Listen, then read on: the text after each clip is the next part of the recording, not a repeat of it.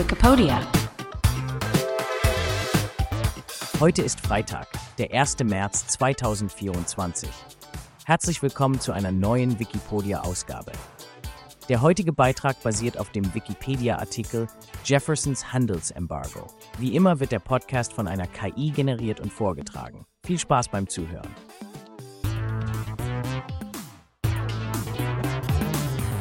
Jeffersons Handelsembargo, ein umstrittenes Kapitel der amerikanischen Geschichte.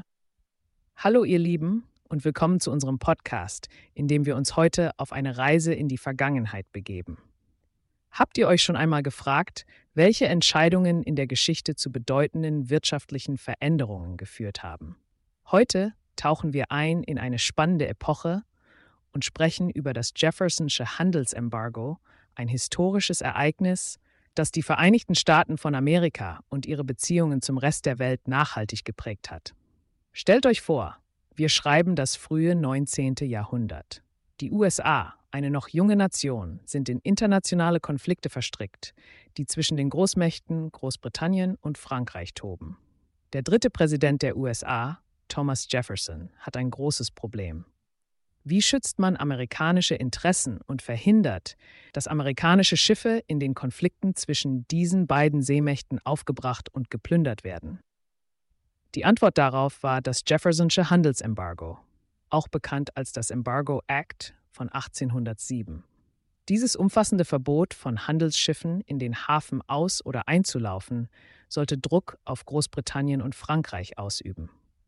Die Idee dahinter war einfach. Ohne die wichtigen Exporte aus den Vereinigten Staaten würden die beiden wirtschaftlichen Supermächte nachgeben und den Respekt für amerikanische Neutralität und Seerechte wiederherstellen. Klingt nach einer guten Strategie, oder? Aber wie so oft in der Geschichte gibt es unerwartete Wendungen. Das Embargo stellte sich als wirtschaftliches Desaster für die USA heraus, insbesondere für die Händler und Landwirte, die vom Export abhängig waren.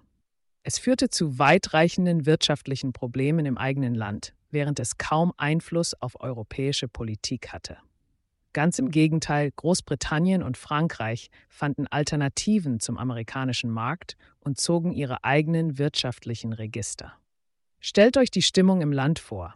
Geschäfte mussten schließen, Arbeitslosigkeit stieg und die Wut der Bürger auf die eigene Regierung wuchs. Vor allem in den Hafenstädten der nördlichen Staaten stieß das Embargo auf starken Protest.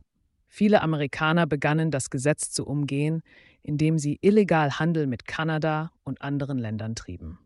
Thomas Jefferson, der das Wohl der jungen Nation sichern wollte, wurde mit wachsender Opposition konfrontiert. Die Umsetzung des Embargos erforderte eine Zunahme der Regierungsmacht und verursachte Spannungen zwischen den föderalen und staatlichen Behörden.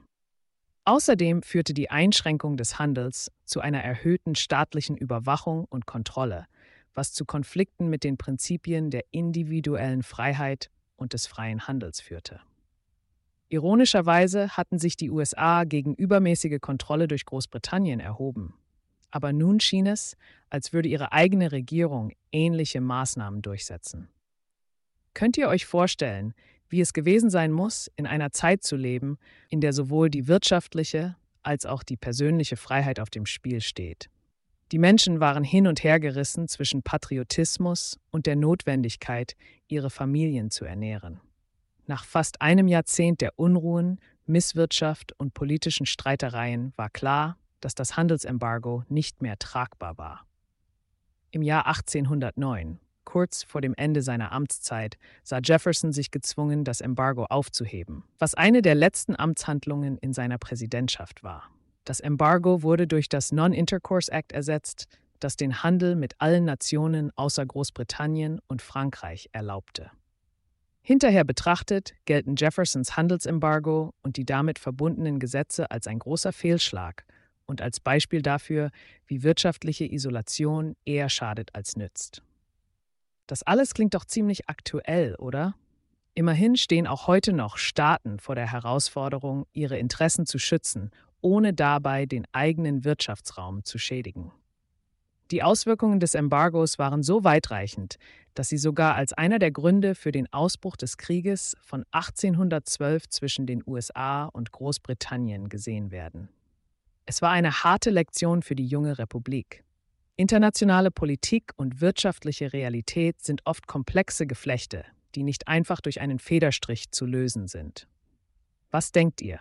War das Jeffersonsche Handelsembargo ein mutiger Versuch, nationale Interessen zu schützen oder einfach eine schlecht durchdachte Strategie, die zum Scheitern verurteilt war? Wie würdet ihr heute handeln, wenn ihr eine solche Entscheidung treffen müsstet? Unsere heutige Episode zeigt, dass geschichtliche Ereignisse oft vielschichtiger und komplexer sind, als sie auf den ersten Blick erscheinen mögen. Das Jeffersonsche Handelsembargo zeigt uns, dass Entscheidungen von Staatsführern weitreichende Folgen haben können und dass selbst mit den besten Absichten die Realität oft einen anderen Plan hat. Ich hoffe, ihr fandet diesen Ausflug in die Vergangenheit spannend und lehrreich. Denkt immer daran, dass Geschichte uns hilft, die Gegenwart zu verstehen und besser für die Zukunft zu planen.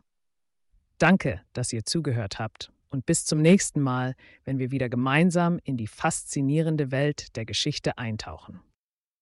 Das war der Wikipedia Podcast zum Artikel des Tages Jeffersons Handelsembargo. Vielen Dank fürs Zuhören, bis zum nächsten Mal.